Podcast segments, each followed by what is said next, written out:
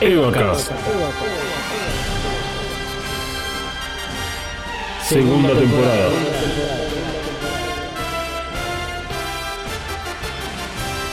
The Reveal Series.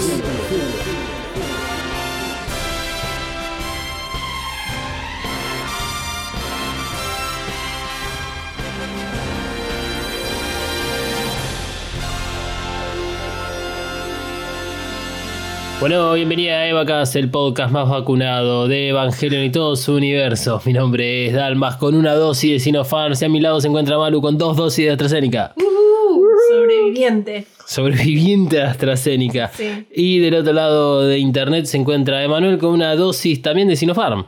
¿Qué tal? Posta de también Sinopharm, los odio. ¿Viste? Sí, es curioso que desde el, el último capítulo que hicimos de Evacast, eh, Emma se vacunó, vos recibiste la segunda dosis y con suerte dentro de un par de días me llega a mí el turno para la segunda. Ujú. Eh, y bueno, 21 días después a Emanuel debería llegarle su segunda dosis de Sinopharm. Así que estamos bastante vacunados, estamos muy bien. Estamos muy bien encarando todo el proceso previo para EVA 3.0 más 1.01. Sí, que nos vamos a juntar a chapar entre todos.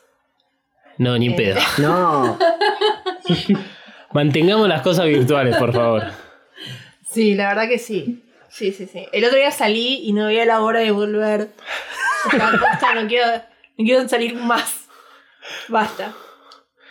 Se acabó. Eh, eh, Es, por- es posible que nosotros, vos, yo, somos más millennial, Emanuel es un centennial, que estemos haciendo una regresión hacia ese, esa generación de centennial que se han, eh, eh, digamos, crecido y eh, han sido desarrolladas sus vidas con una cuestión más virtual.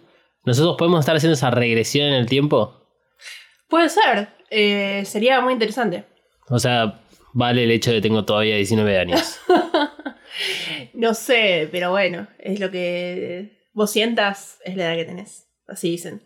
Sí, hay una supuesta sexualidad que dicen que son chicos, chicas, niños, niñas dentro de cuerpos de adultos. Y que por eso le gustan los chicos, y así lo justifican. Así que hay que tener cuidado con ese tipo de cosas. Mm. Porque eh, Pues después está el fetichismo, o sea, los, los, los que son bebés y eso. no, eso es otro tema. Que bueno, tema. rosa igual un poco lo que es el abuso a menores, Sí, bueno, no, no, pero bueno. no parecerían ser. son mayores. Sí, son, son mayores, pero no parecerían ser personas que estén interactuando con bebés, sino que, bueno, Claro. ellos mismos, ellas mismas hacen una regresión, digamos, Claro.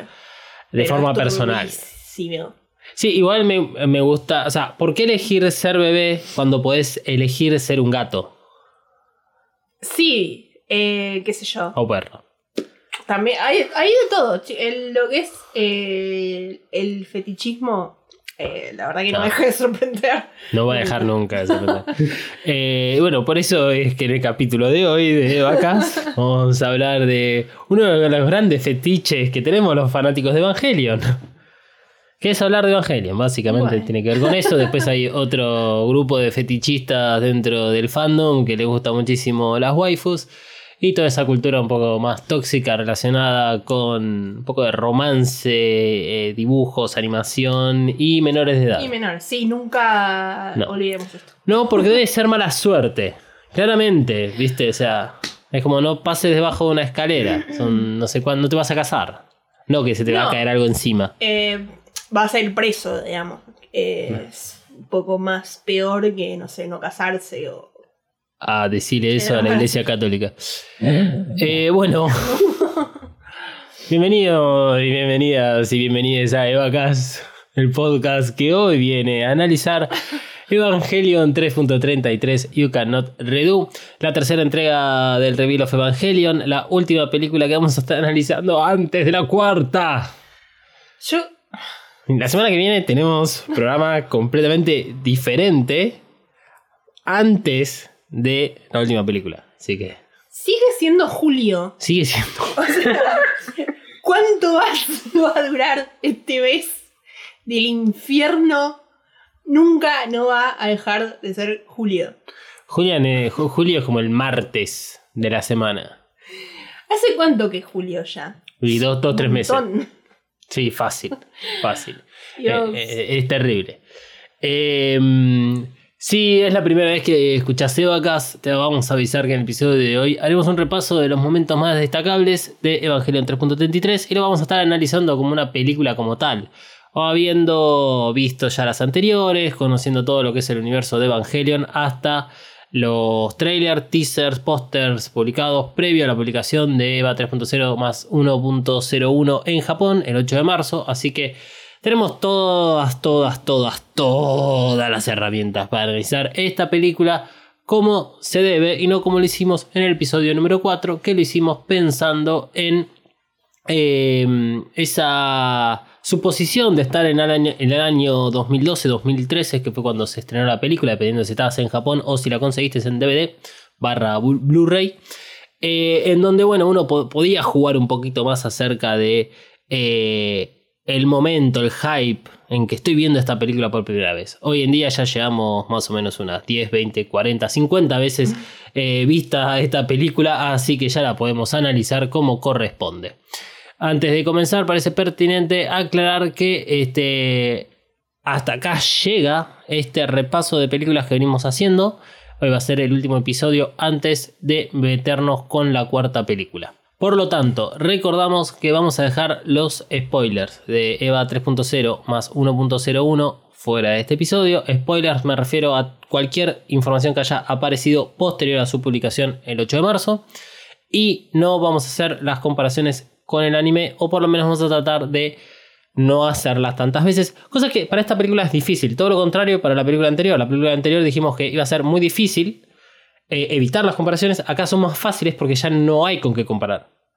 Podemos hacer algunas comparaciones más relacionadas a los últimos episodios del anime, donde podemos llegar a entender de que hay ciertas cositas chiquititas que puedan corresponder, e incluso con Enos de Evangelion, pero no es tanto el caso.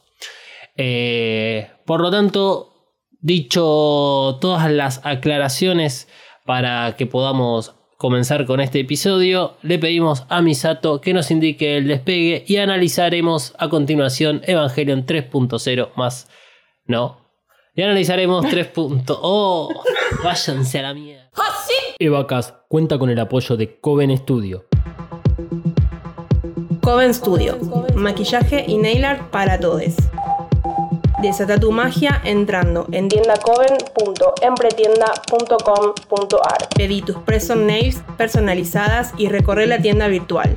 Como oyente de Eva EvaCast tenés un 10% off en el checkout de tu compra utilizando el código KAORU. KAORU. Nagisa KAORU. K-A-W-O-R-U. KAORU.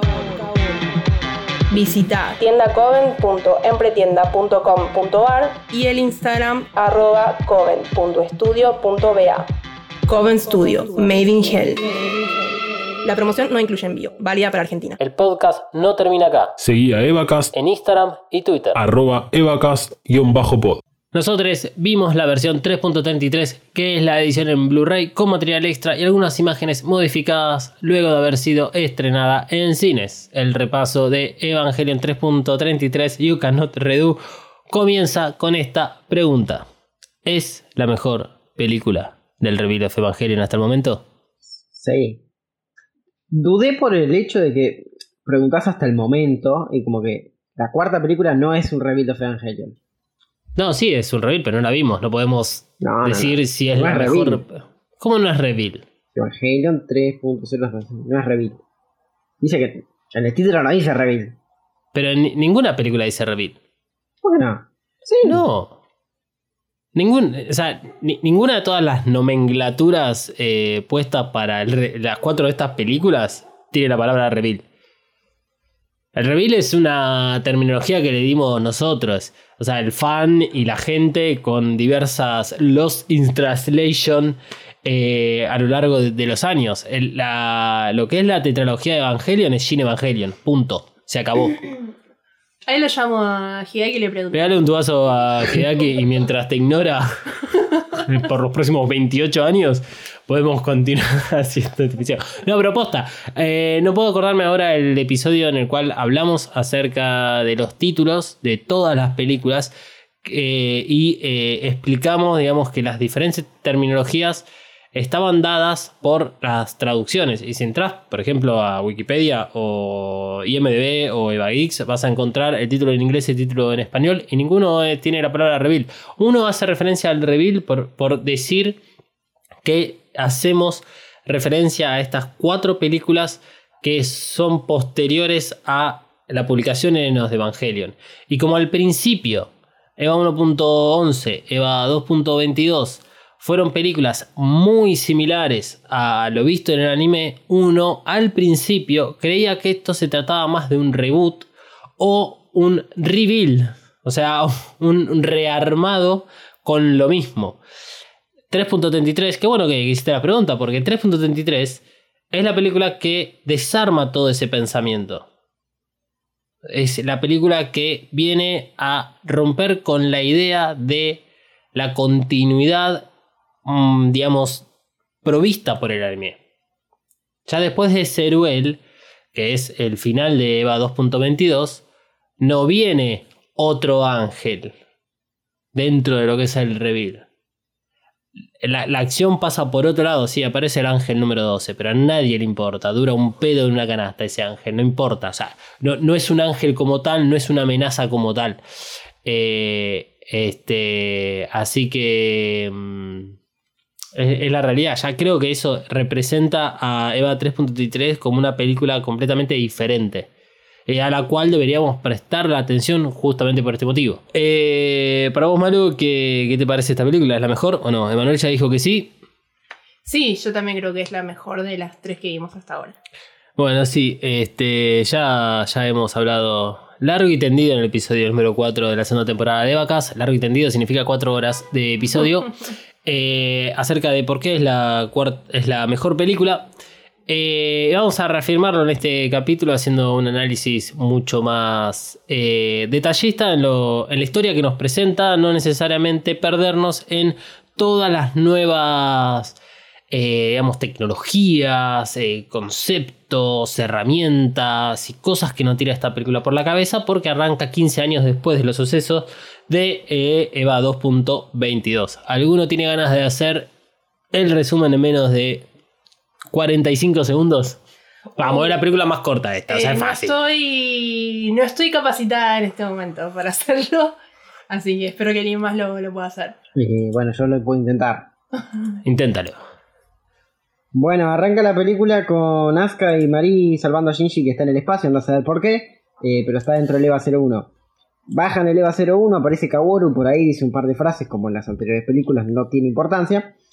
Eh, y bueno, llegan a un barquito que de repente está volando en un pim pam pum. Misato hizo magia y ahora vuela. Eh, y después viene Rey, anda a saber cuál, a salvar a Shinji.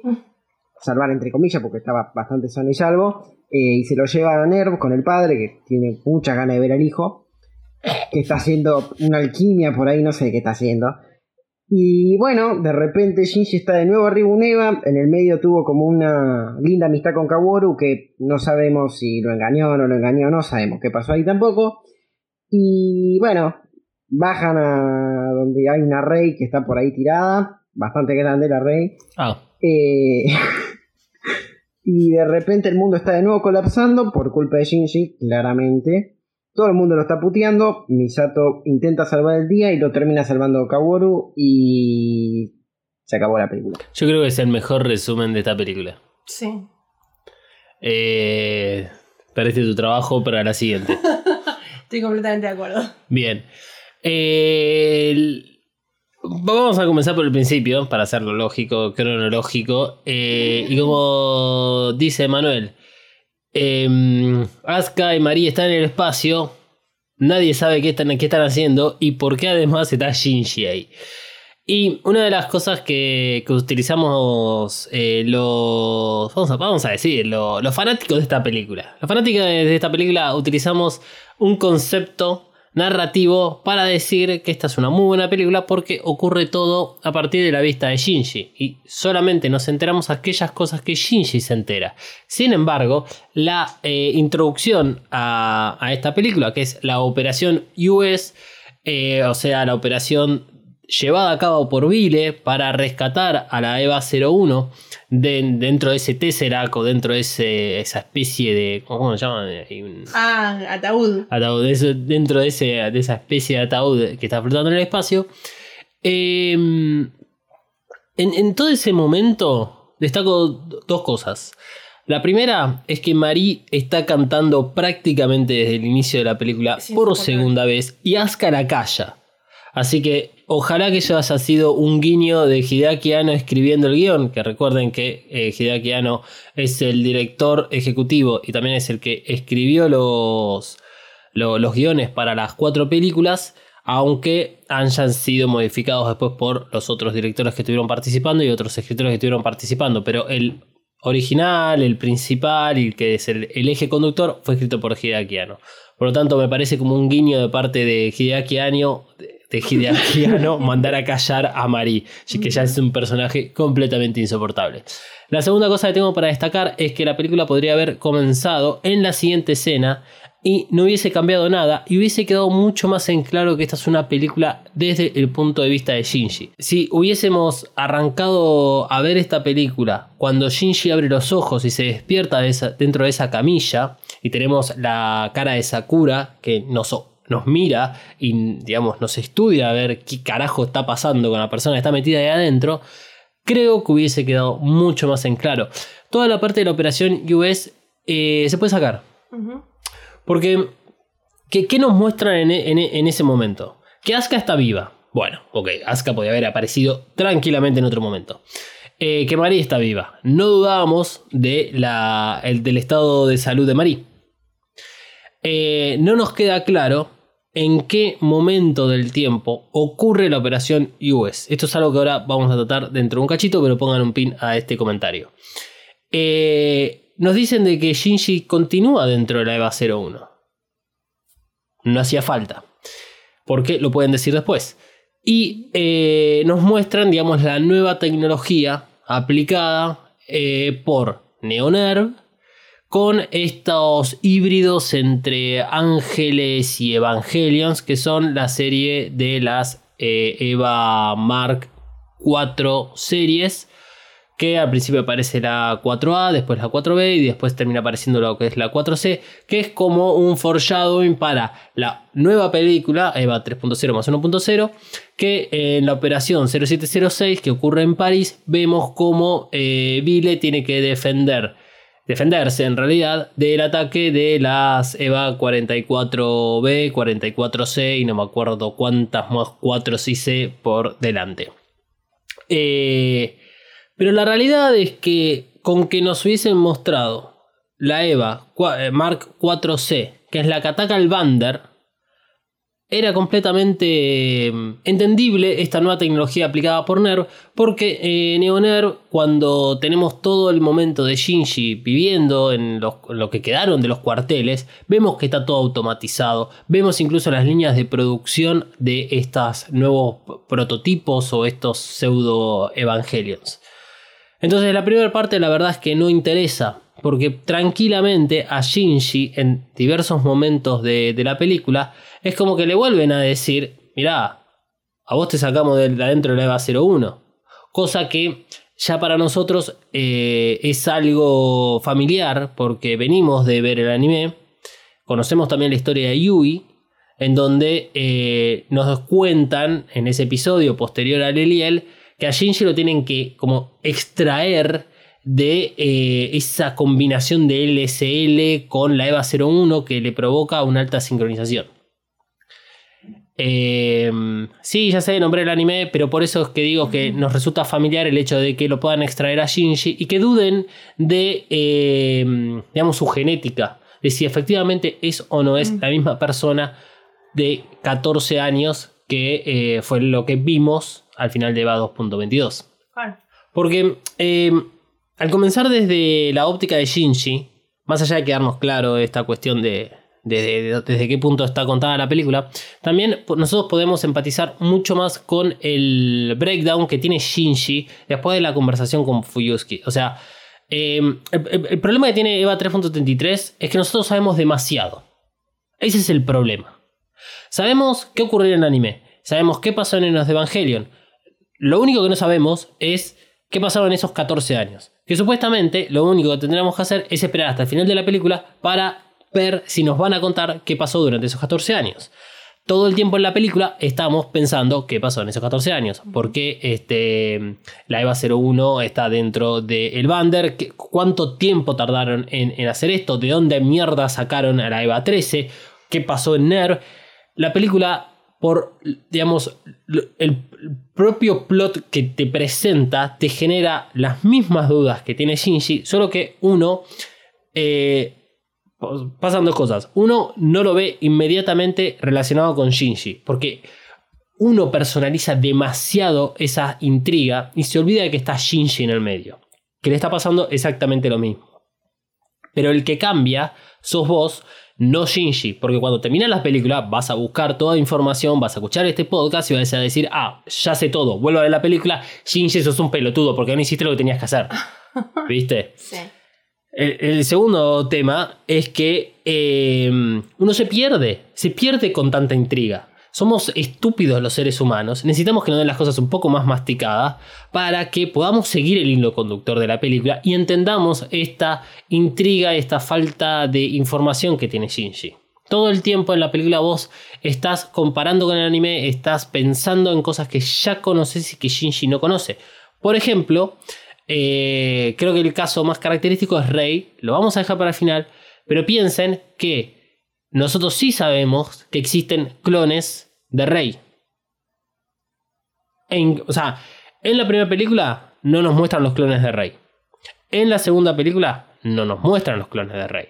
Lo único que, no- que nos dicen es que la Rey sufre una falla durante la activación de la Rey, no, digamos, o sea, la EVA 00 sufre una falla durante la activación de, la, de, de ella misma y eh, por lo tanto Rey sufre un accidente. Nosotros no sabemos si en las películas esa Rey fue recauchutada o se perdió y tomaron una de stock y la reemplazaron.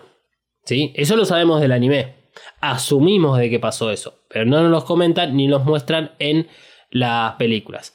Cuando, llega EVA 2.22, eh, lo único que vimos de, de Rey relacionada con la Dummy Plug Plant es a ella flotando en el tubo. No vemos que se ilumine esa gran pecera con el resto de las Rey guardadas. Y cuando Fuyusuki tiene la conversación con Shinji en EVA 3.33, recién ahí devela el misterio de Rey de que existe la serie Yanami.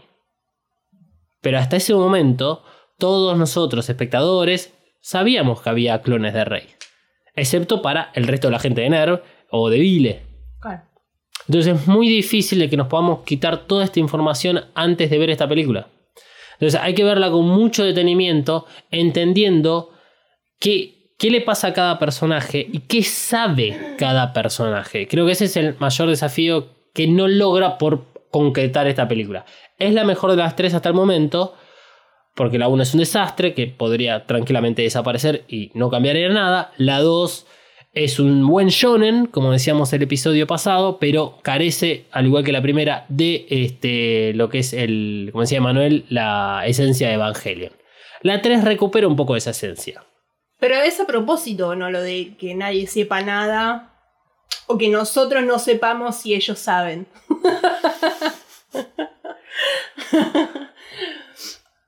¿Cómo? I know, I know, I know. sí. Eh, o sea, la película, como vos decías, al estar desde el punto de vista de Shinji, que Shinji no sabe nada, está bien que nosotros no sepamos si el resto de las personas saben las cosas que supuestamente pasaron o, de- o deberían ser. Yo voy a responder que sí. Eh, sí, creo que eso está bien. Es una buena propuesta de la película. Eh, pero es como. eh, pero es como que se olvidaron quiénes iban a ver la película. Claro. Es o, o- o es se como- tomaron demasiado en serio lo de meter misterio y metieron tanto misterio Sí. que no se entiende nada. Sí, es que eso, eh, eh, eh, creo que eso lo dijimos en algún momento de las cuatro horas del cuarto episodio. Eh, o sea, así pasa eso, porque se juega mucho con el, el fanático que es obvio que va a salir a buscar información por donde haya. Y que cuando aparezcan los Complete Record Collection posteriores a la publicación de esta película, eh, lo van a ir a comprar para obtener lo que son los diseños de los personajes, las notas de los este, creadores acerca de por qué se tomaron ciertas decisiones en ciertas escenas, qué tiene que ver ciertos diálogos, ver lo que son lo- los scripts originales o algunas notas que puedan ser de utilidad para entender las frases, especialmente de Kaworu que habla en acertijos.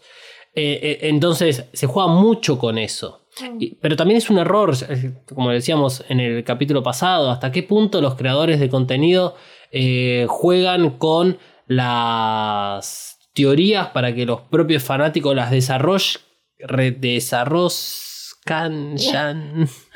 Desarrollen. desarrollen y, eh, y después sean ellos mismos, digamos, los mismos fanáticos quienes este, aporten el contenido para los creadores que deben estar esperando en la casa, refrescando Twitter o Reddit para ver si, che, tenemos una buena idea acá, ¿eh? O sea, eh, creo que sí, se olvidaron quién era su público. Hmm. Ojo, vamos O a... es a propósito también. Sí, Como parte de la venganza. no, es que me parece que no hay venganza. Pero, o sea, tenés tres años y de aquí. Sí, obvio. a O sea, el apellido es Ano, escuchame, ¿cómo no va a tener tres años? Eh, me parece que existen todas las posibilidades en esta Sí. película. Existe como la venganza, existe la posibilidad de este, jugar con el fanático extremista eh, sabiendo que van a ir a buscar teorías, que van a desarrollarlas y que van a buscar cada fotograma. Eh, pero también creo que pueden haber apuntado a ese público de Evangelion que no vio el anime y que es el reveal, la puerta de entrada. Claro. Yo no puedo, eh, esto sí que no, no, no lo puedo asegurar porque tendríamos que hacer un estudio acerca de, eh, en Japón te lo tendríamos que hacer, porque eh, por lo menos tratemos de recordar, y creo que quedó bien en claro con la última película, que eh, Estudio Kara, Hideaki Anno y Evangelion apunta al público japonés. Tal vez apunta por una cuestión comercial a un público occidental donde puede estar más enfocado eh, Estados Unidos porque es un gran mercado, o puede ser China, que son otro de los mer- grandes mercados que tiene la industria. Eh, sin embargo, los, números han de- demostrado que EVA 3.0 más 1.01 ha roto todas las taquillas, ha juntado mucha guita y que no es que no necesiten de los otros mercados. También se dio una particularidad de que el, país en sí mismo estaba cerrado por eh, la, pandemia. Entonces, bueno, metamos todo lo, posible del estreno de la última película en Japón para recordar lo más que podamos. Pero tal vez en Japón el, el anime no, no es un producto que esté en las televisiones del país todo el tiempo como si fuese el Chavo del 8 acá en Argentina o Los Simpson. No, tal vez salió en 1997 la última vez, te volvieron a poner alguna que otra cadena, no sé, poner el 2000, cuando se eh, apareció la, la primera película, ponerle que lo pusieron, ponerle, andás a ver si hubo mucha gente joven al cual este- estas cuatro películas apuntó. Este público joven que eh, dejó de consumir tanto anime porque la industria venía en debacle. Hay, una, hay un fondo de la cuestión, un fondo de olla para estudiar acerca de por qué es que se tomaron ciertas decisiones para estas películas. Eh, por eso creo que la 3.33 es como que tiene un poquito de todo esto. La venganza eh, para el público nuevo y para el público viejo, fan, tóxico y que hace podcast de la casa. Eh, me parece que cubre todas la- las expectativas eh, esta película. Me gusta la venganza como nombre. Eh, no sé, otro nombre. Sí, mucho mejor que triple, ¿no? Amazon Pre- Prime Video. Triple. A mí me estaba acordando mientras veía la, la última película. Eh, a sumar toda esta confusión acerca de lo- los 14 años, eh, Shinji, todas este- estas nuevas tecnologías y qué es lo que sucede, eh, no queda para nada en claro la película a nivel temporal. Creo que no está hecho por error, creo que fue pensado de esta forma, para que vos sientas realmente cómo puede llegar a procesar el cerebro humano un lapso de tiempo eh, tal vez incomprensible o que vos no lo pudiste llegar a, a- a percibir. Claro. Eh, ¿Pero qué es lo que no entendiste? Pasaron 14 años, ¿de qué? Y, y algo, pas- pas- pasaron 14 años, ya está. vos estabas acá y ahora estás acá. Escúchame. Son 14 años. ¿Qué es lo que no entendés? O sea, para mí está perfectamente. Por, por eso es que vamos a hablar en este momento con una persona que lleva 35 años en coma. La vamos a despertar para que nos explique cómo se siente en este momento. Eh, no, pero posta, o sea.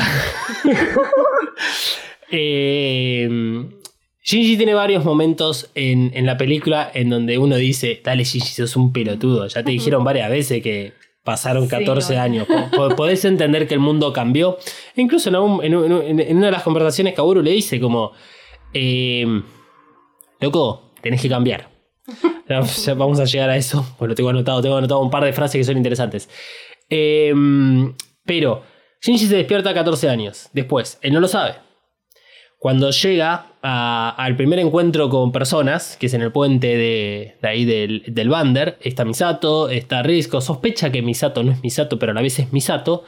Y eh, es muy gracioso porque eh, Shinji tiene todavía el chip de, haberse subido a Ceruel, de estar con toda la confianza de previo a subirse a Ceruel, previo a subirse a la EVA 01, asesinar a Ceruel.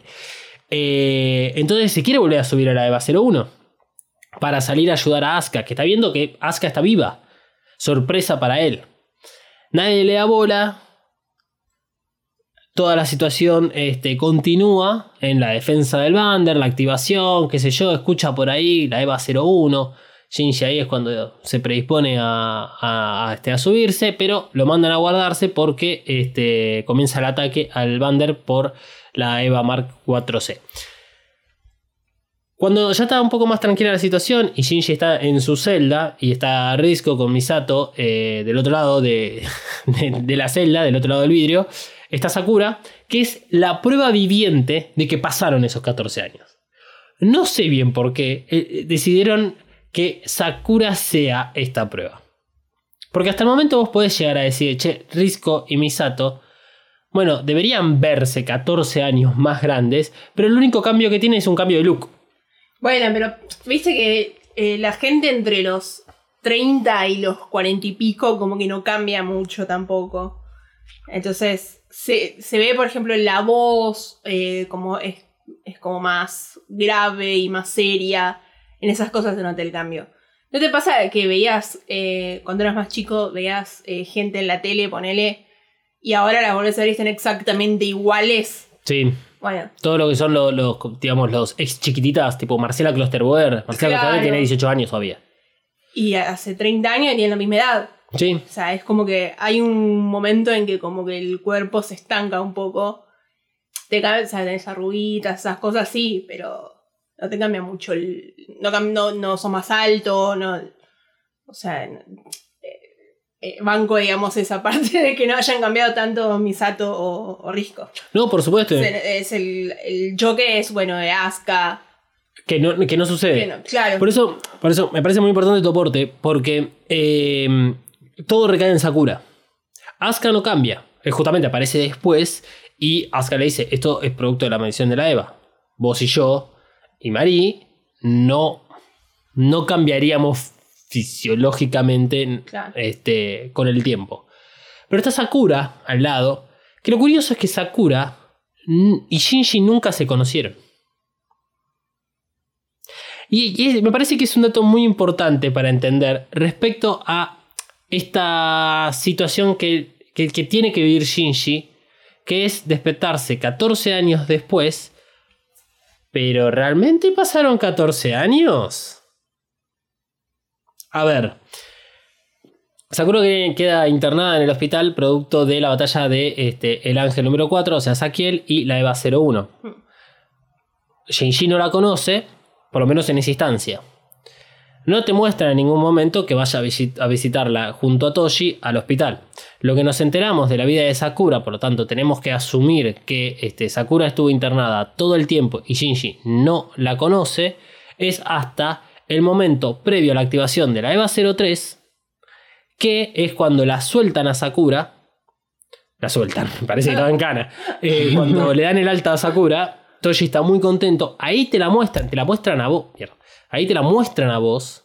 En EVA 2.22, Shinji está en NERV porque se tiene que subir a la EVA 01 para este, batallar contra el Ángel Bardiel por este, el tema de la infectadura hacia la EVA 03. Una vez que termina lo de Bardiel, eh, Shinji cae en cana. Porque se subleva, se subleva es, se, subleva, se, Se Sí. revela. se revela ante, digamos, sus superiores, tanto Misato como Gendo, y lo mandan en cana y le pega una patada del orto de Tokio 3. Misato le muestra el celular a Shinji en la puerta de su casa, diciéndole te dejaron unos mensajes, tus amigos. Por lo tanto, se puede entender de que no lo vieron a Shinji, sus amigos. Y que él, la última vez que se vieron los tres, Toshi, Kensuke y Shinji, es cuando Toshi está ahí jugando al básquet. Donde todos nosotros que creemos que va a ser el piloto por lo que sucede en el anime, pero al final no es. Entonces, llegamos a la instancia de EVA 3.33 donde Shinji tiene al lado a una piba que nunca vio y le dice, yo soy Sakura Suhara. Shinji le chupa un huevo, ¿quién, quién sos? Hasta que le cae el apellido, Claro. dice que sos la hermana de Toshi. Y lo primero que, que- que piensa Shinji es que es mayor. Es una hermana mayor de Toshi. Y le dice, no, no, yo soy la hermana menor. Ahí medio que cae en la cuenta. Pero escúchame, si viene una persona a vos, Emanuel, y te dice, yo soy el hermano de Juan Carlos, pero 14 años después. Yo ni en pedo le creo. No hay chance que le crea a esa persona. Porque cualquiera de todos los que tengo a mi alrededor, primero estoy en cana. Claro. Primero estoy en cana. Segundo, todos los que están a mi alrededor parecen no haber envejecido. A mí me están jodiendo que pasaron 14 años. No pasaron 14 años, boludo. ¿Qué- ¿Cuánto queden como? Dos, tres meses. Ponele un año. Cuando llega Nerv, se encuentra con dos motherfucking Bessel, que es Reikyu y Kaworu, no envejecen. Y está Fuyusuki, está Gendo, sí que son más viejos. Pero como decís vos, hay una cuestión de perspectiva también Claro. que tiene que ver con que los grandes son siempre grandes. Más allá de que, se, que eh, eh, Gendo se lo ve con más canoso y con otro look, y Fuyusuki sí está pelado. Pero no, tampoco que tiene muchas referencias. Al, al- al momento en el que ve a Fuyusuki, que es cuando van a jugar a ese juego, no lo ve a Fuyusuki en otro momento, eh, ahí ya a Shinji se le, se le empezaron a revelar todas estas cosas y él las empezó a comprender. Y es a partir de esa conversación donde Shinji tiene el último breakdown. Entonces, es comprensible que Shinji no entienda de entrada que pasaron 14 años. Porque lo, lo primero que haría cualquiera de todos nosotros es desconfiar de que hayan pasado 14 años. Cuando llega Neonerv es cuando dice, pucha, realmente pasaron cua- 14 años. Porque bueno, está todo completamente cambiado y hay algo que es muy inteligente de mostrarse a través de las imágenes, que es que eh, ese color rojizo que vemos dentro de Neonerv no es un rojizo color núcleo, que es lo que vamos a ver al comienzo de EVA 3.0 más 1.01, sino que es eh, óxido. Son todas las partes metálicas oxidadas por quedar el geofront eh, abierto. Claro. Eh, donde en el espacio donde Kaworu tiene el piano, que es el hangar de la EVA 01, eh, él está ahí con el piano Yamaha, el arbolito que hizo crecer probablemente él ahí al costado, y hay como eh, el piso está como cuadriculado con unas líneas que son óxidos, son vigas. Es óxido. Cuando Shinji y Kaworu están caminando en esas escalinatas para ir a ver cómo se ve el mundo fuera de lo que es Neonerv, es todo óxido. Es todo óxido. Entonces, eso es un buen eh, parámetro del paso del tiempo. Entonces, ¿en qué momento nosotros podemos, si, realmente eh, viéramos esta película por primera vez, habiendo visto únicamente la 1 y la 2, eh, es solamente cuando llegamos a Neonerv donde empezamos a comprender que efectivamente pasó el tiempo y que podemos confiar en la información que nos dan, poco, pero podemos confiar en esa información que nos dan acerca del paso del tiempo. Sin embargo, se vuelve todavía más confuso si eh, integramos la operación US en la película. ¿Por qué?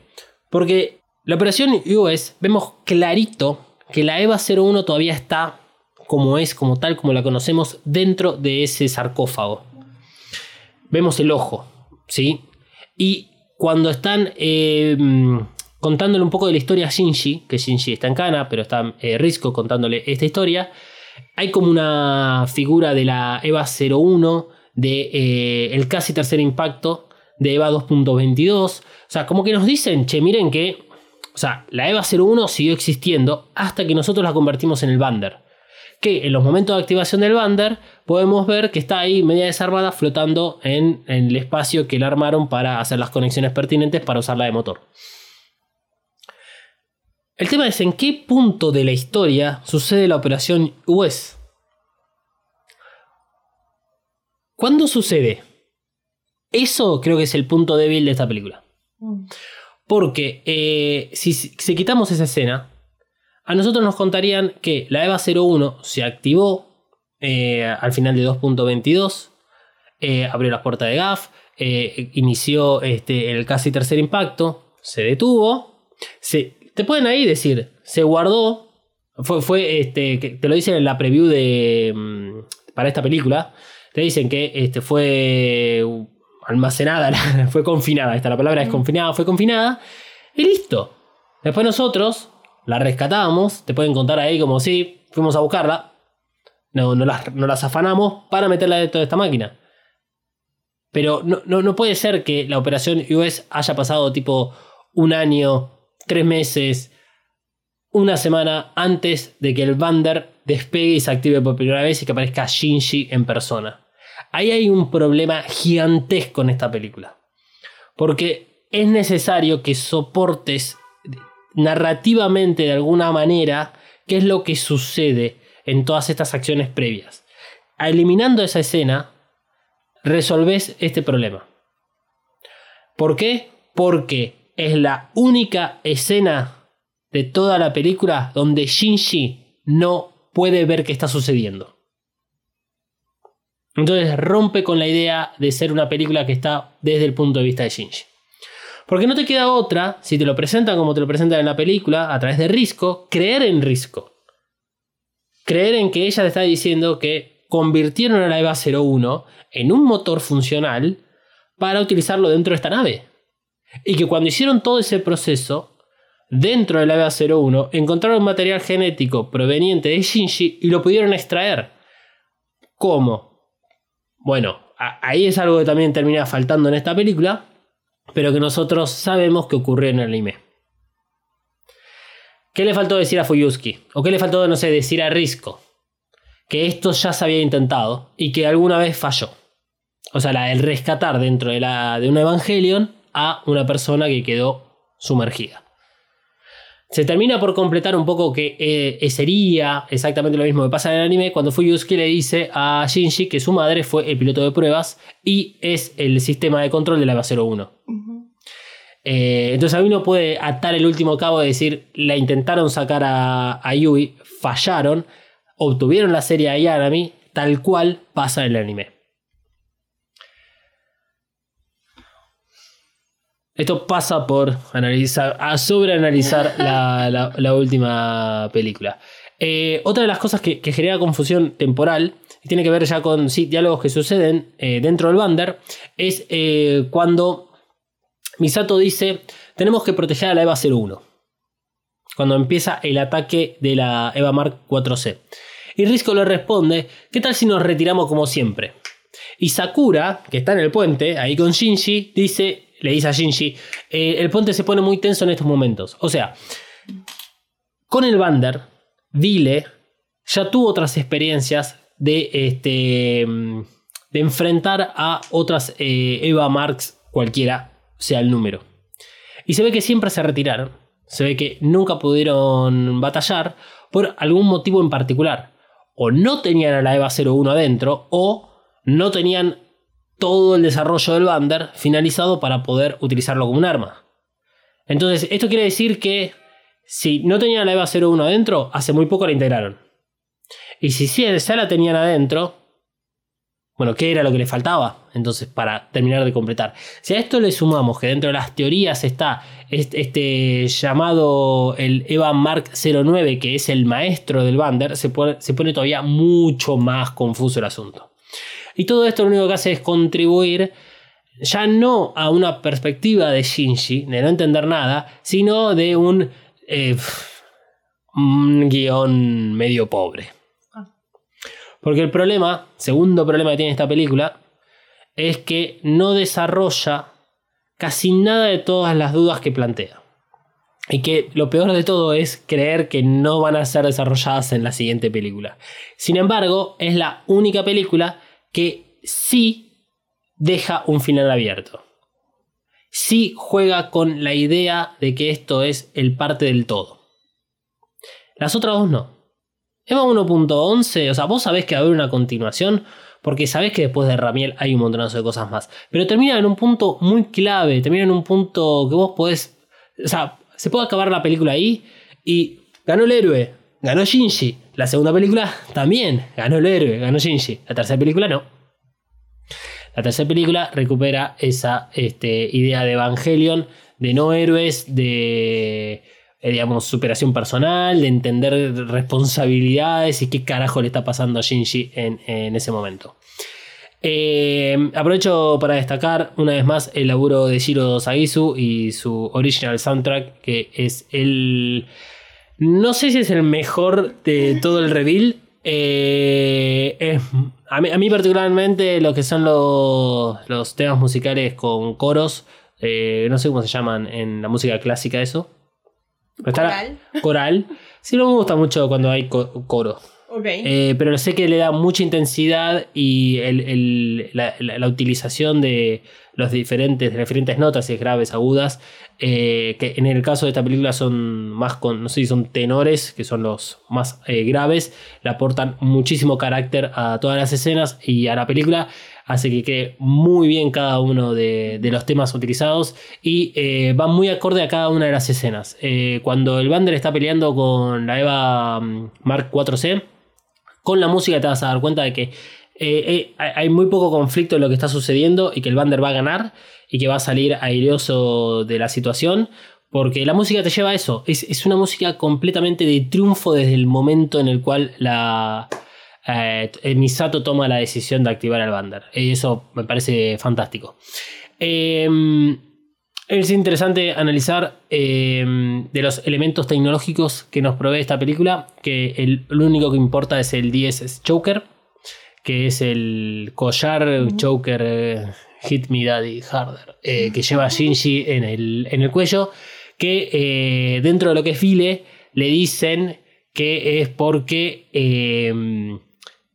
él no puede subirse a la EVA 01. Y que producto del que la EVA 01 se activó durante la operación US, le dan el DS Choker. Es lo único que vincula ambas escenas. Pero la realidad es que ese choker no es porque Shinji tiene una conexión con la EVA 01. Y eso es una mentira que le dicen a Shinji. Que eh, nuevamente, al sacar toda la, la, parte inicial de la operación US, no hace falta decirle a Shinji que es porque pueda llegar a tener algún tipo de conexión con la EVA 01.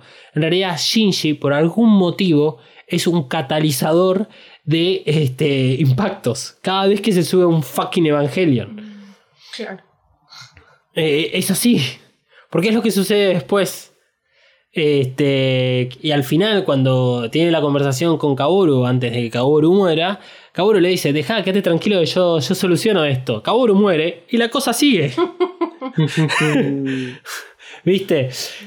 No, no sé si efectivamente es Misato barra Risco que le dice una mentira o que es algo que ellos creen, pero que Ikari sabe muy bien que no es solo con la EVA 01. Puede ser que sea algo que solamente Vile sepa y que está viendo nada más que la mitad de, de la torta. Solamente un pedazo. Eh, una vez que, digamos, Shinji llega a Neoner, más allá del momento de la telepatía, momento telepático con Reikyu, que, que tienen para, para básicamente tomar la, la- decisión de irse de Vile, que es ahí cuando entiende, ah, yo no, esto no es Nerv. ah, miren, ¿por qué no arrancaron por ahí? Que ya lo hablamos, la falta de comunicación se da en el anime, se da en todas las películas, la falta de psicólogos, así que eh, eh, es bastante obvio eh, entender que, que hay una gran falla de comunicación en todos los personajes y que bueno, no le dicen las cosas porque son así y punto. Pero es curioso que eh, Shinji solamente escucha a Reikyu, ninguno de los otros personajes lo hagan, y en cuanto él en voz alta dice, hey Rey, estoy acá, aparece, no vuelve a suceder más eso en la película. Cosa que es muy raro, muy raro esa conexión que tienen entre ellos dos.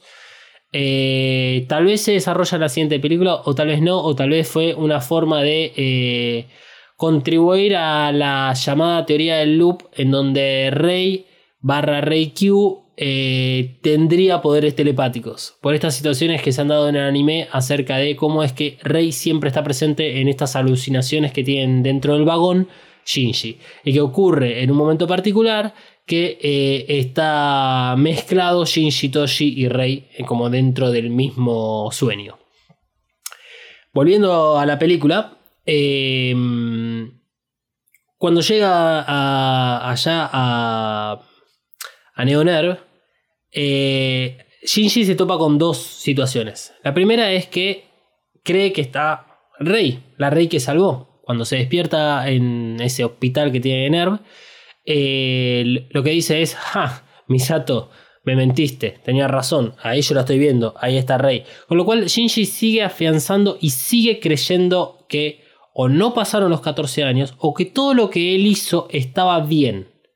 Porque él se propuso salvar a Rey y la salvó. Cuando se la lleva, eh, cuando acompaña, digamos, a, a Rey Q, mira desde arriba que hay un pibe abajo tocando el piano. Nosotros estamos todos diciendo, ¡Eh, Kaoru! ¡Eh, Kaoru, la concha de la lora! Pero Shinji no, no sabe quién es Kaoru. Claro. Y cuando eh, se devela más o menos el misterio, que es que están parados adelante de el, el gran, el gran núcleo, esa gran, digamos, útero eh, que incluye a la EVA 13 y que Ikari aparece desde arriba eh, y le recuerda de que él sigue existiendo, pero que vos no sos mi hijo, eh, le dice a Shinji, che, mirá que vos y él van a pilotear la EVA 13. Shin- se ilumina Kaworu, Shinji mira y se refiere a Kaworu como el chico del piano. Por lo tanto, queda claro que Shinji y Kaworu no se conocen. Y esto sumaría muchísimas eh, información a las teorías que está respecto a los 14 años. Porque lo que, lo que todo el mundo le dice a Shinji es que él es el catalizador del tercer impacto. Cuando tiene la conversación entre Kaworu y Shinji eh, y están viendo, digamos, la- las consecuencias de ese casi tercer impacto o tercer impacto, Kaworu le dice, estas son las consecuencias del tercer impacto, aunque los Lilim, por lo tanto los seres humanos, le dicen casi tercer impacto. Pero nosotros sabemos que son dos cosas separadas. Todo lo que sabemos lo estamos sacando de la información que nos brindan las películas. En la previa de EVA 2.22 nos dicen de que la EVA Mark 06 desciende a, Central Dogma y después nos dicen que eh, la EVA Mark 06 autónomo fue la que descendió hasta eh, Central Dogma intentó fusionarse con Lilith. Por eso es que está empalado tanto Lilith como la EVA Mark 06. Una de las teorías implica de que Shinji formó parte de, esa, de ese, de todos esos momentos. Pero, si efectivamente hubiese eh, formado parte, Kaburo está relacionado.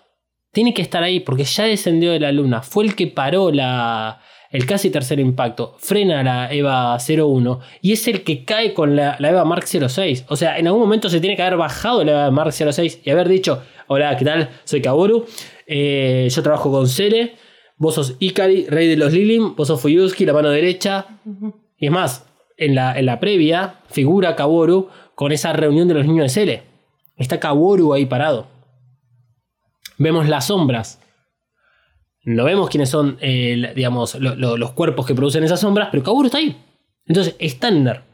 Si Shinji no lo reconoce o le borraron lo- la memoria y se la resetearon hasta el único punto en que él puede haber tenido el máximo de conciencia, que es una vez que saca a Rei Q y termina por fusionarse con la EVA 01, con Rei, eh, o efectivamente Shinji no tuvo tanta participación en el tercer impacto. Sí, hay algo que hemos llegado a, digamos, a concretar en todo esto, que es que eh, se puede decir que Shinji es el catalizador porque es el que tomó la decisión egoísta de ir y salvar a Rey en EVA 2.22. Si él no hubiese hecho eso, no eh, se hubiese provocado lo que termina provocando. Eh, pero sabemos que está detrás Ikari. Entonces, andás a ver si no hubiese pasado exactamente lo mismo. La diferencia es que tal vez Shinji estaba en el lugar inadecuado en el momento inadecuado. Ya estaba yendo.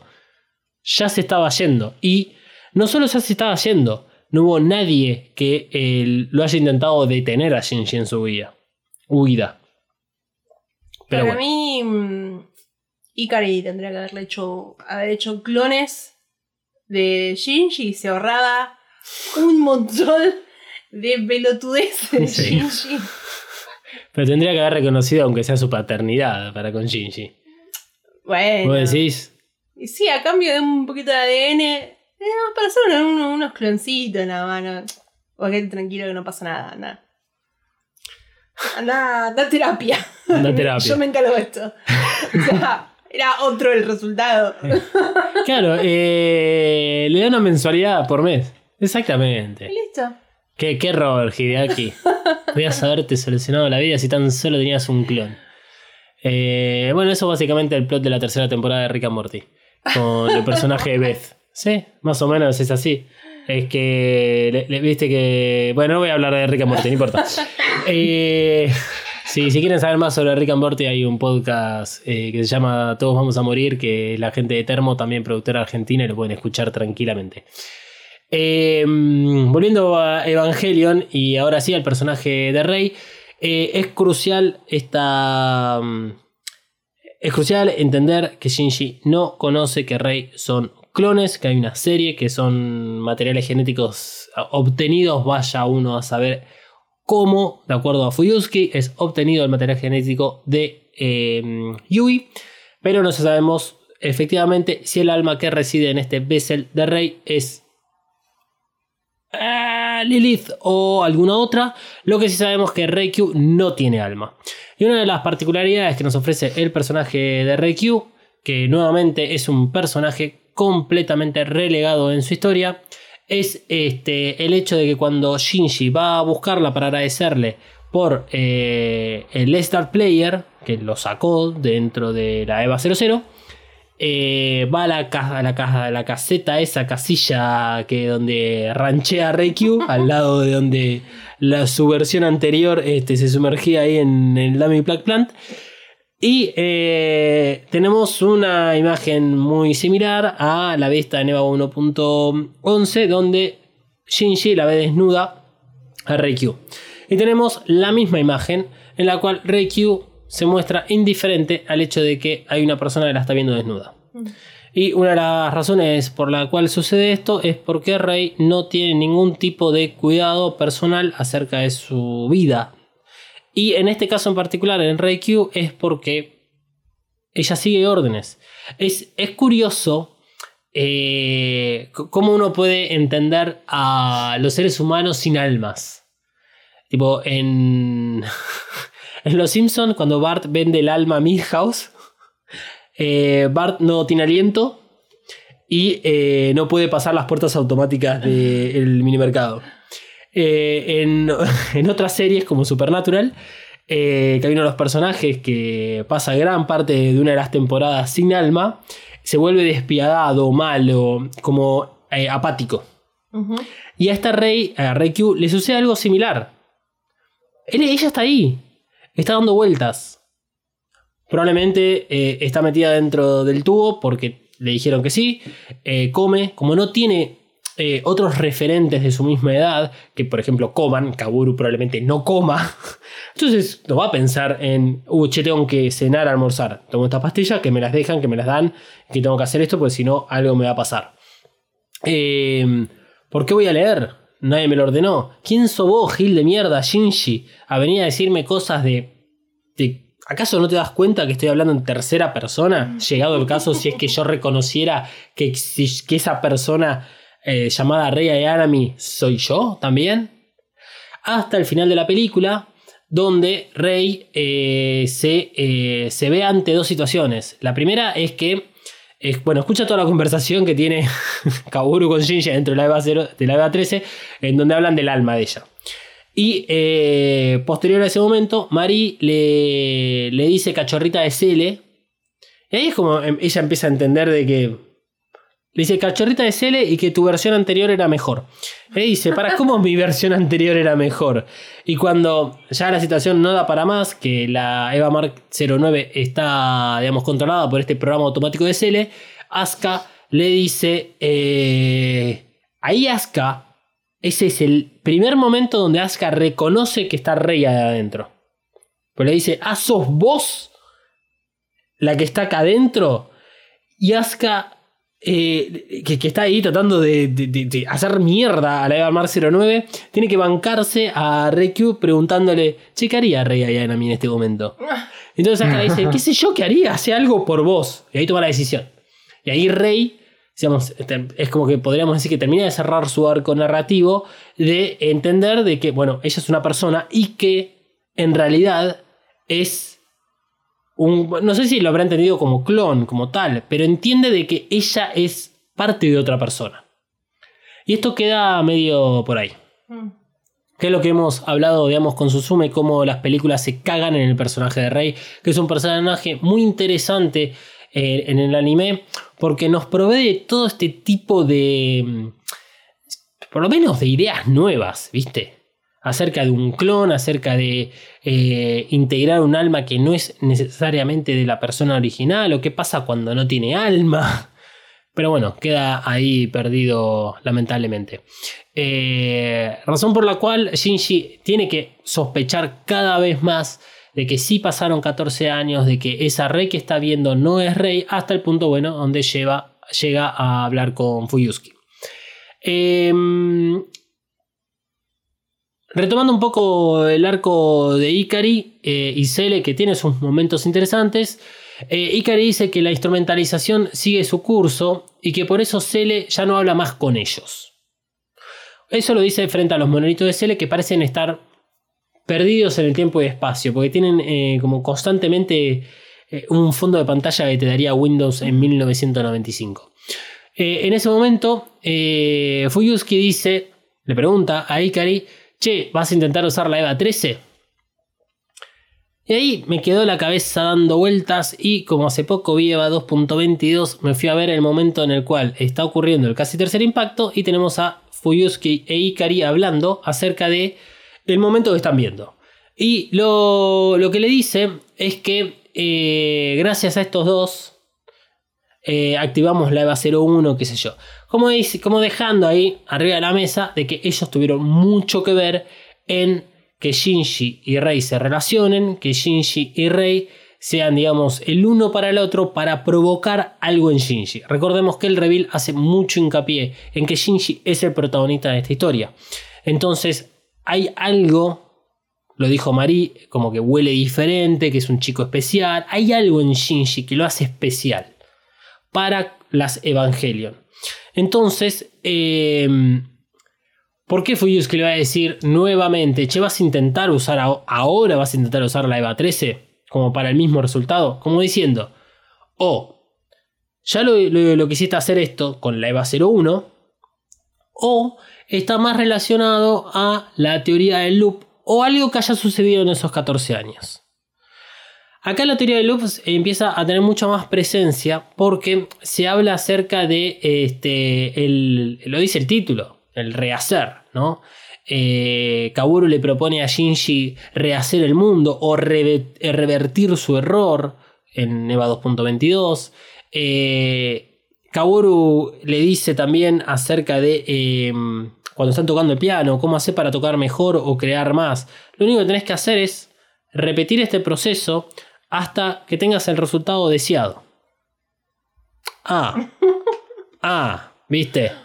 Entonces, puede ser que Fuyuski esté hablando de cualquiera de estos tres eh, momentos, ya sea por lo de la teoría del loop, por lo que sucedió en EVA 2.22 o por lo que sucedió 14 años atrás.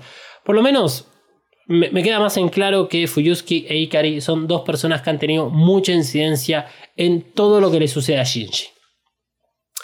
Eh, cuando, mm, cuando Kaworu eh, y Shinji están viendo las estrellas, que sucede después del segundo momento que tenemos de ellos dos tocando el piano, que es cuando desarrollan una melo- melodía muchísimo más en sintonía y que tiene muchas reminiscencias a eh, ese episodio de Asuka y Shinji de bailando para poder ganar sincronización.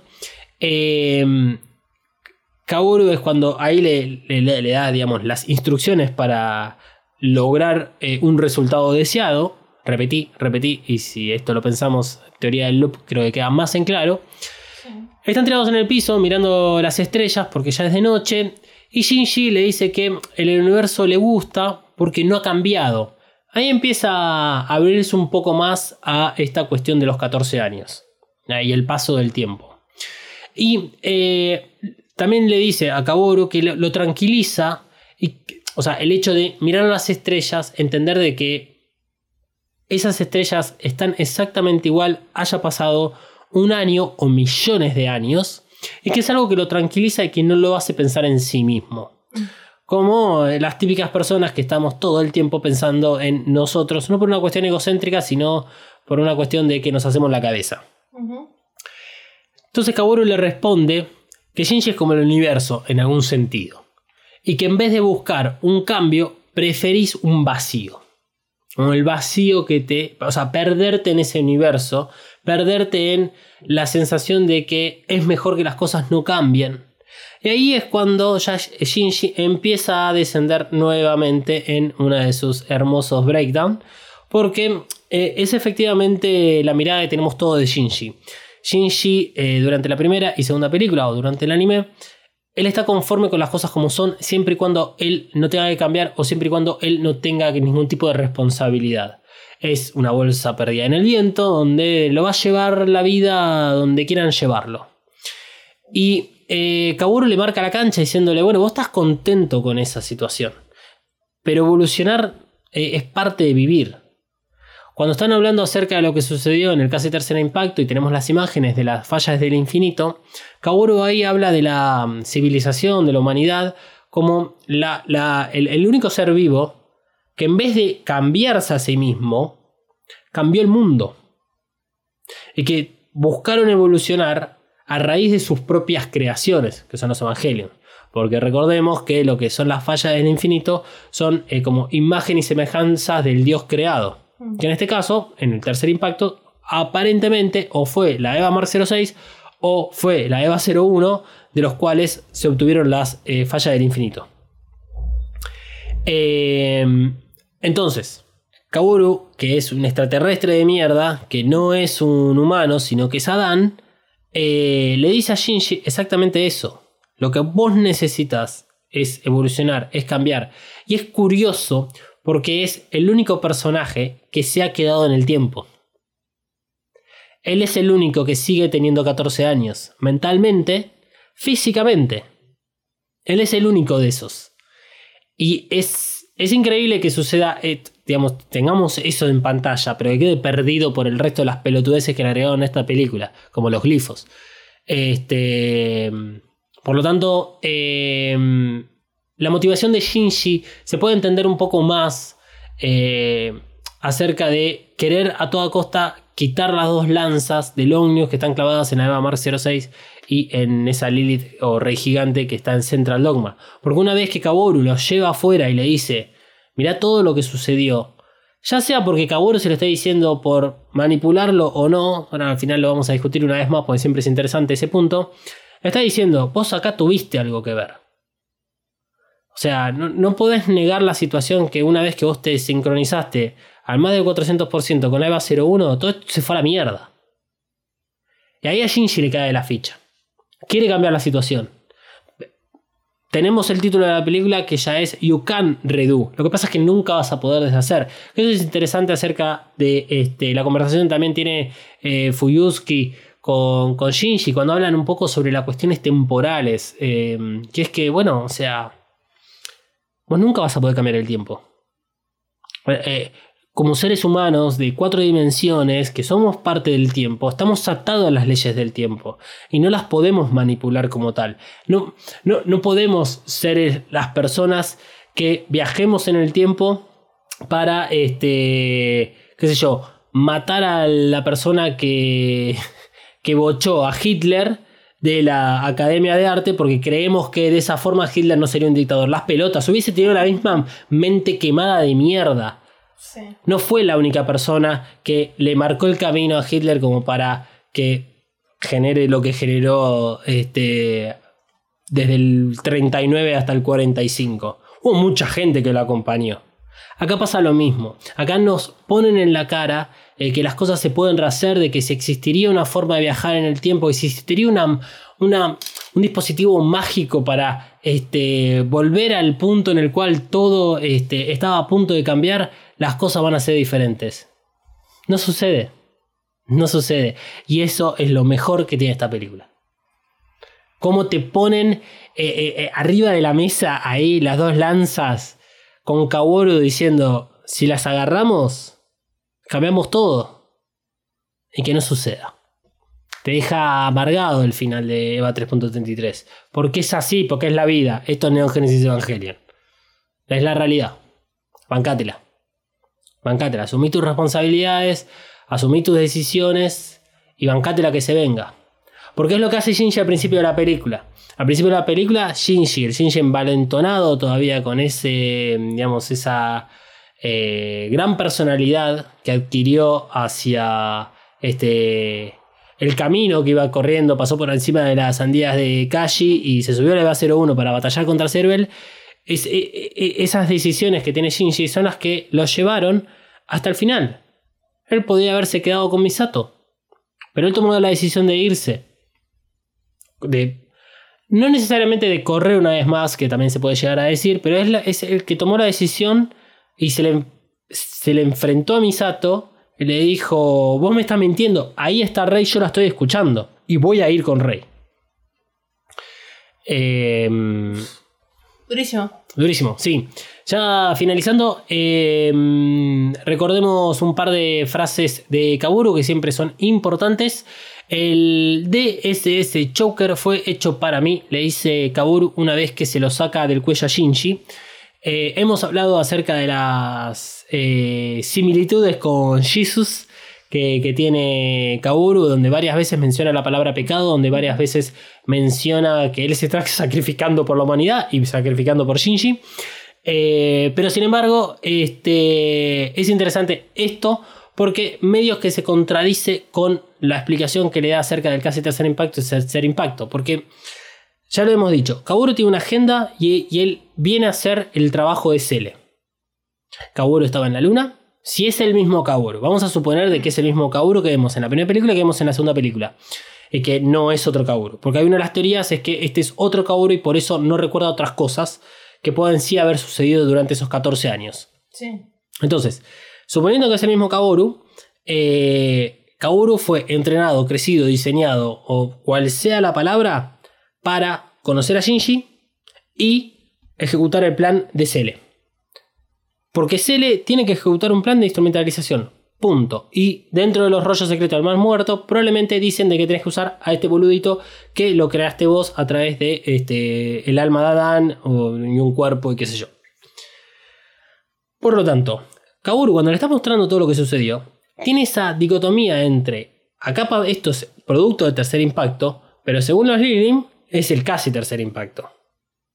¿Por qué Kaworu confundiría o le diría esta frase a Shinji si no sería por manipularlo? O Kaworu a lo largo de su estadía con Shinji cambia de decisión y es cuando se revela de los planes de Cele o continúa con ese plan de Cele hasta el punto en el cual se da cuenta que lo cagó Ikari. Porque ahí es donde está todo el tema que no sabes en qué momento. Es, estamos dentro de la cabeza de Shinji. Entonces, ah, es como raro. Eh, yo creo que sí hubo una manipulación de parte de Kaoru. Tal vez al principio. Porque... mm, si no, no. Salvo que, nuevamente, Kaoru sea este, de estos extraterrestres que no sean tan empáticos. Y le dijo la que le tenía que decir a Shinji en el momento. Porque al principio era todo besito y caricia, diciendo, ahora sí te voy a hacer feliz, te estuve esperando y qué sé yo, pero después le tirás una pálida terrible. A un amigo no le haces eso. A alguien que le acabas de... No le haces eso. Sí. Eh, Igual entonces, sí. Sí. Me lo han hecho. Sí, eso es cierto. Hombres. Con B corta encima. Eh, entonces, es. Es raro. Yo creo que esto sí lo vamos a poder tener resuelto en la conversación que va a tener Shinji con Kaworu en EVA 3.0 más 1.01. Ya lo hablamos en el episodio pasado. eh, lo recordamos rápidamente. Uno de los trailers o de los teasers nos muestran que hay una conversación entre Kaworu y Shinji que creemos que ocurre dentro de los primeros 45 minutos de película. Entonces, o es un flashback, o Kaoru está vivo, o Kaoru, nuevo Kaoru aparece, o lo que sea, y hay una conversación que se va a dar y que Shinji tendría que, por lo menos, blanquear la situación respecto a, eh, che, yo te vi morir, eh, y que haga lo que tenga que hacer de una vez por todas, porque en vez de ir y decirle a Rey, che, yo te salvé a vos, se queda con la satisfacción de verla y no confirmar de si es o no eh, Rey. Misato, Risco y eh, Sakura y mm, Asuka le dicen a Shinji, Rey está muerta, Rey está muerta. Y cuando ve a Rey, en vez de desconfiar, que está bien que no desconfíe, pero puedes en algún momento decir, che, ¿qué te acordás de, de lo que pasó la otra vez ahí, cuando estabas adentro del Eva 00? El Rey no le va a responder nada, porque no le responde nada en ningún momento. Pero ni siquiera tiene esa valentía Shinji de enfrentar la situación y eh, sacarse un poco las dudas. Se queda cómodo en la posición de yo hice lo que tenía que hacer y no pasaron 14 años. Hasta bueno, el momento que tienen con Kaoru. Que después va, después de ese momento tienen con en la noche y que ve lo que sucede, eh, cómo quedó el, planeta Tierra después del casi tercer impacto. Tercer impacto es cuando va y le enfrenta a Rey. Que, le- que tiene ese momento totalmente infantil de le tira los libros y le dijiste, no me leíste ninguno, mami. Eh, entonces ahí es donde ya se va un poco la mierda. Desconfía de Rey. No, no quiere que esté con ella. mm, No quiere eh, que, que esté ahí ella presente cuando bajan con la EVA 13 a Central Dogma. O sea, ahí sí se empieza a tener un poco más de sentido. Eh, otro de los momentos respecto a Kaboru es eh, la parte del final que eh, tiene que ver, creo que con eh, el Bander. Y ahora vamos a hacer un poquito de teoría. Una de las cosas hermosas que nos ha regalado los trailers y los teasers fue la presencia de un Black Bander.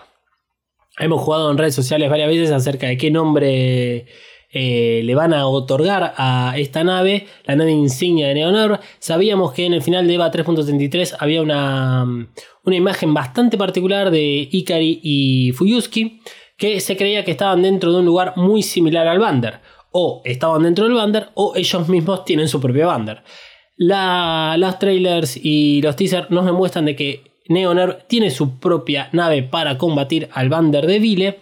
Por lo tanto, si tratamos de entender el funcionamiento del Bander, podríamos decir que el Bander fue eh, construido en base de un Evangelion.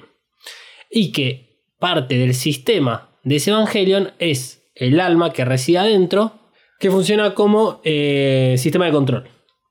Confirmado por Fuyusuke que el sistema de control de la EVA 01 es Yui. Ok, si Neoner tiene un Bander, ¿qué Evangelion utilizó para construirlo? Puede ser que lo hayan hecho de cero. Sí, obvio. Con buena tecnología. Tal vez, tal vez, pero supongamos que no. Sí. Supongamos que no, que para hacer este, un lazy writer dicen copiamos, pegamos. Sí. Eh, o usaron otro Evangelion que crearon por ahí, o pueden haber utilizado a la EVA 13. Ya que la- vemos que la EVA 13 cae sin pilotos, pero con alguien adentro. Porque si efectivamente es necesario que haya un alma dentro de un Evangelion para que actúe como sistema de control y que además esto contribuya al funcionamiento de una nave, como el Bander, Neoner debería necesitar un Evangelion que contenga un alma. Y si utilizarían a la EVA 13, tendríamos el alma de Kaworu ahí adentro. Porque Kaworu muere dentro de la EVA 13. Es el primer personaje, esto sí, en toda, todo el universo de Evangelion, eh, que muere dentro de la, del Evangelion.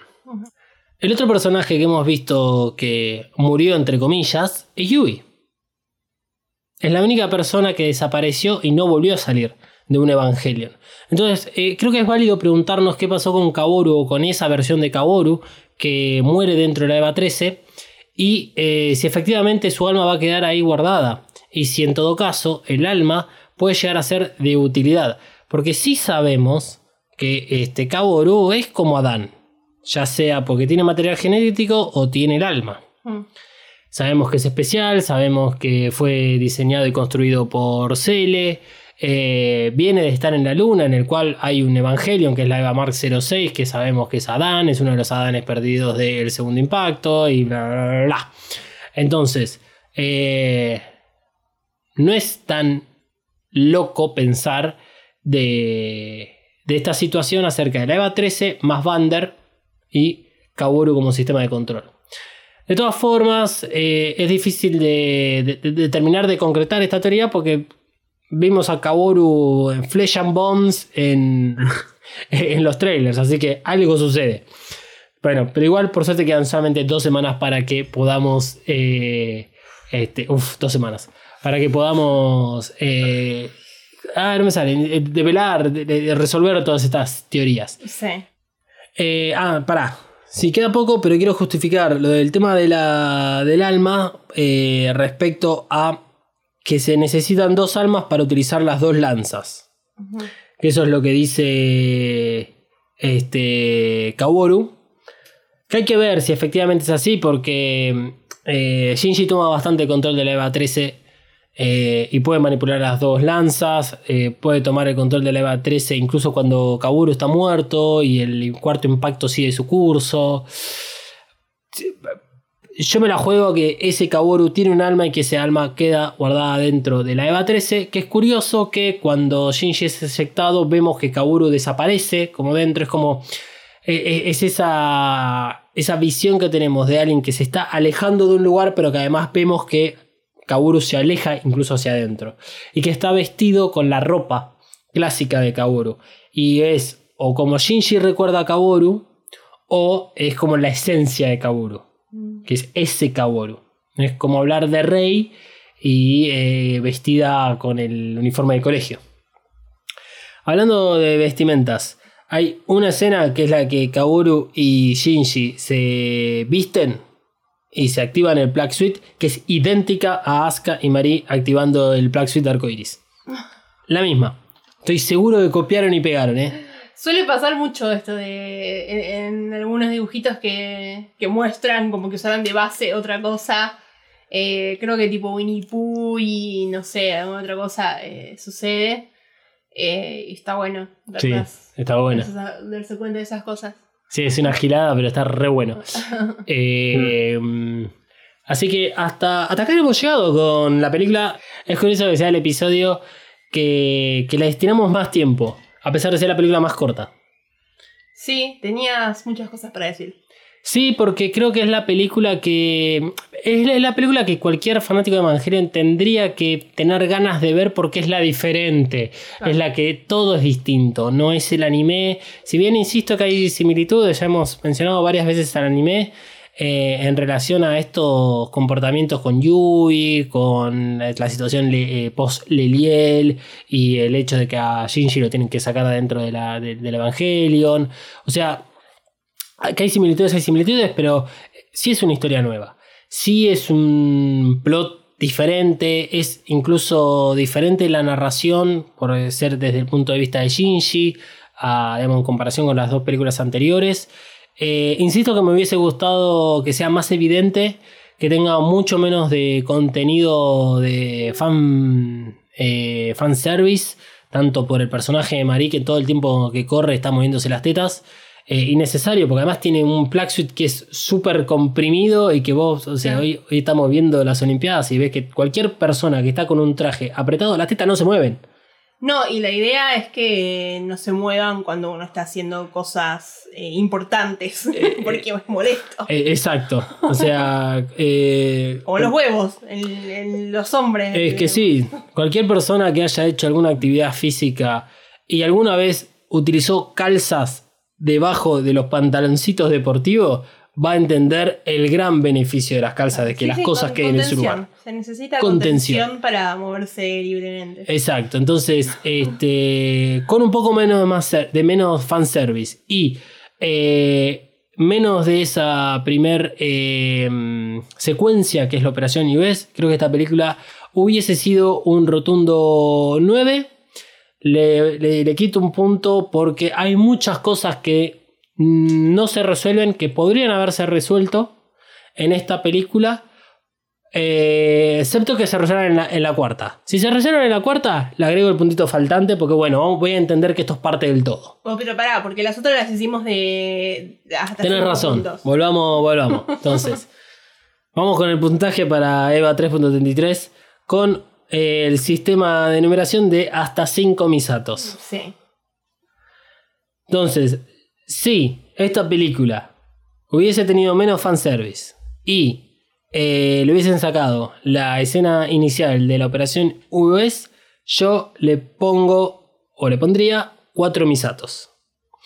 Si la 3.0 más 1.0, o sea, la siguiente película, resuelve muchos de los plot holes que tuvo Eva 3.33, 4 misatos y dos piernas.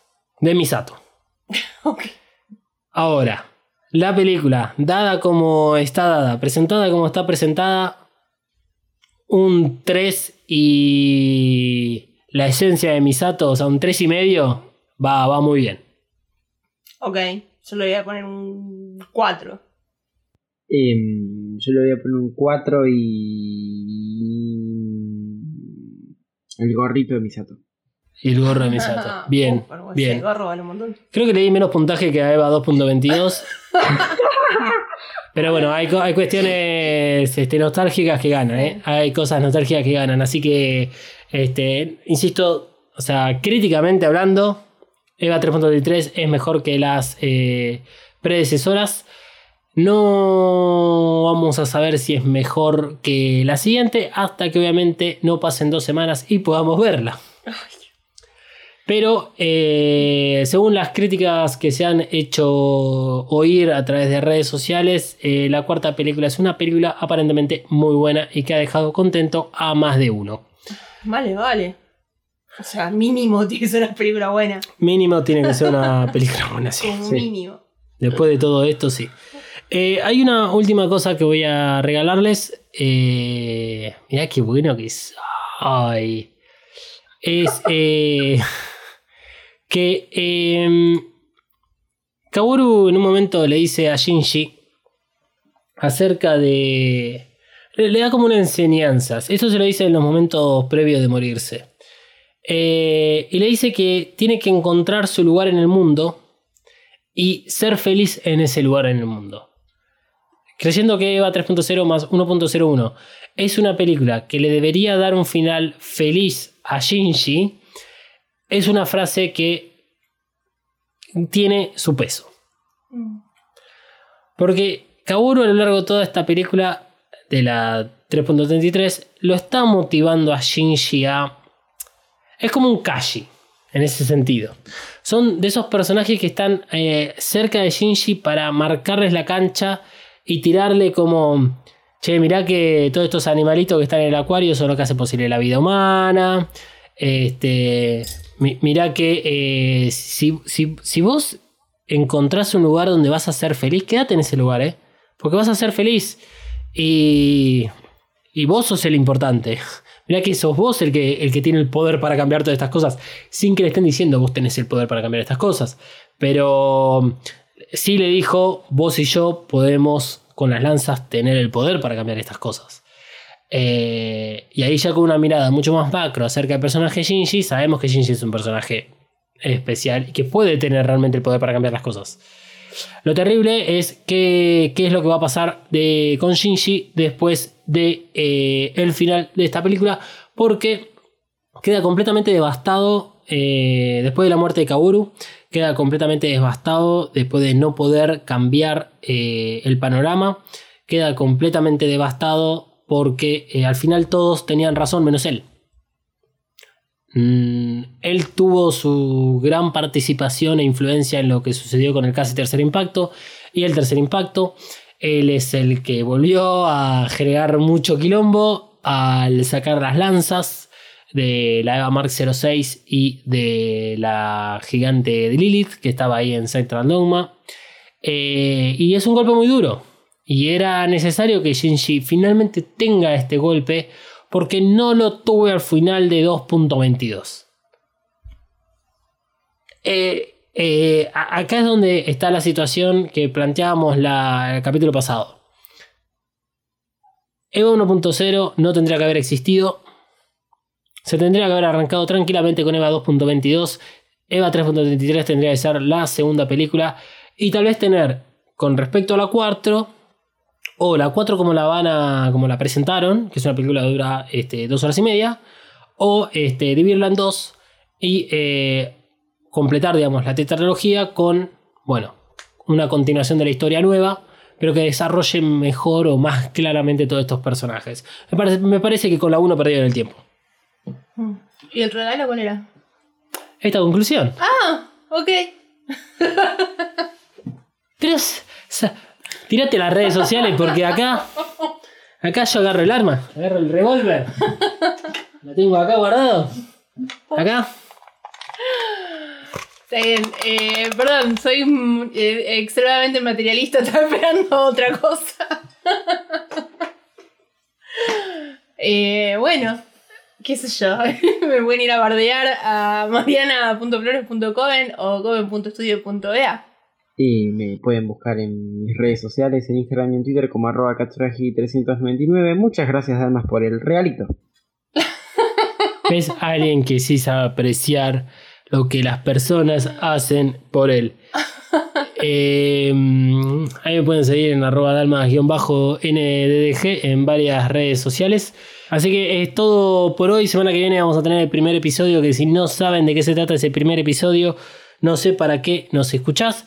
Y a la continuación vamos a tener, sí, el estreno de Evangelion 3.0 más 1.01 Thrice Upon a Time en la plataforma de Prime Video para toda Latinoamérica.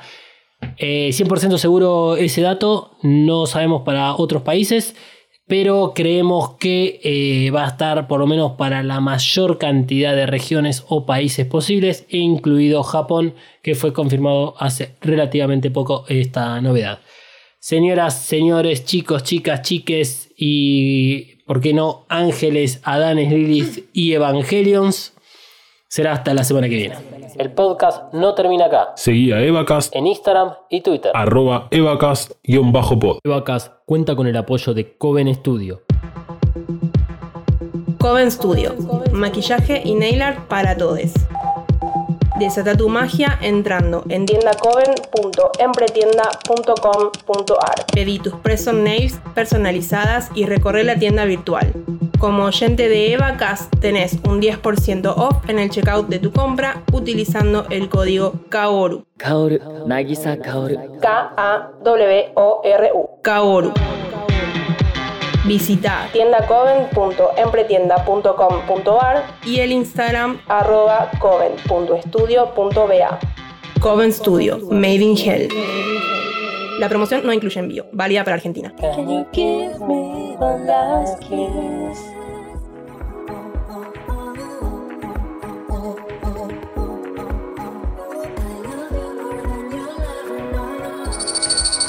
EvaCast es un producto fabricado 100% en los headquarters de Mothercaster Media ubicados en Saavedra 3. Si querés tener tu propio podcast o ya tenés uno, descubrí mothercastermedia.com.